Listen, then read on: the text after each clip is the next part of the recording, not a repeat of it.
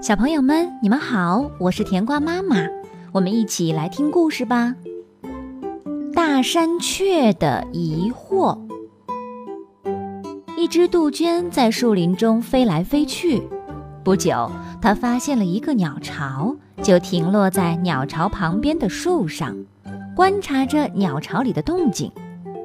那是一只大山雀的巢，它刚刚在里面产下了三枚蛋。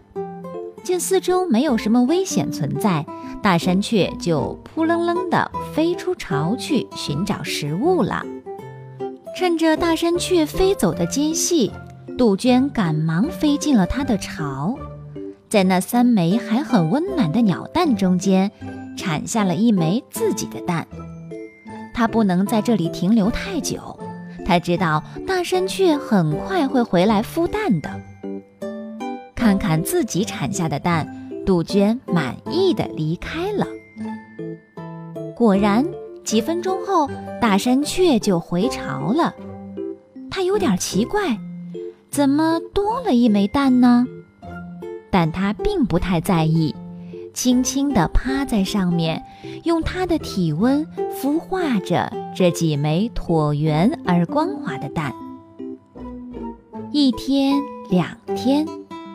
大山雀除了必要的捕食之外，每天都静静地趴在巢里，那些蛋始终保持着温暖。就这样孵化了十三天之后，那枚杜鹃蛋首先破壳了，一只嫩黄的小嘴啄破了蛋壳，继而一只光秃秃的小杜鹃就钻了出来。哦，我的孩子。你肯定是饿极了，才会这么早就钻出蛋壳来。等着，妈妈马上去给你捉虫子来。大山雀以为孵出的是一只小山雀，忙着飞出去给孩子找虫子。哈哈，看我的吧！小杜鹃还站不稳，但是很有力气。见大山雀飞走了。它把其他的鸟蛋一个一个推出了鸟巢，那几枚真正的山雀蛋都掉在地上摔碎了。这些蛋至少还需要七八天才能孵化出小山雀呢。大山雀叼着虫子回来，见巢里只剩下一只小鸟了，它有点纳闷儿。但他也没表现出太多的伤心与难过，把虫子塞进了小杜鹃张得大大的嘴巴里。在大山雀的精心喂养下，一个月后，小杜鹃的羽毛丰满了，可以飞翔了。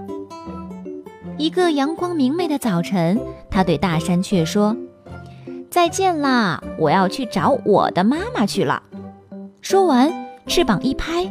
第一次飞出了大山雀的巢。什么？去找妈妈？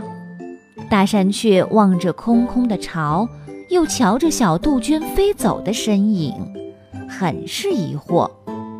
难道自己不是它的妈妈吗？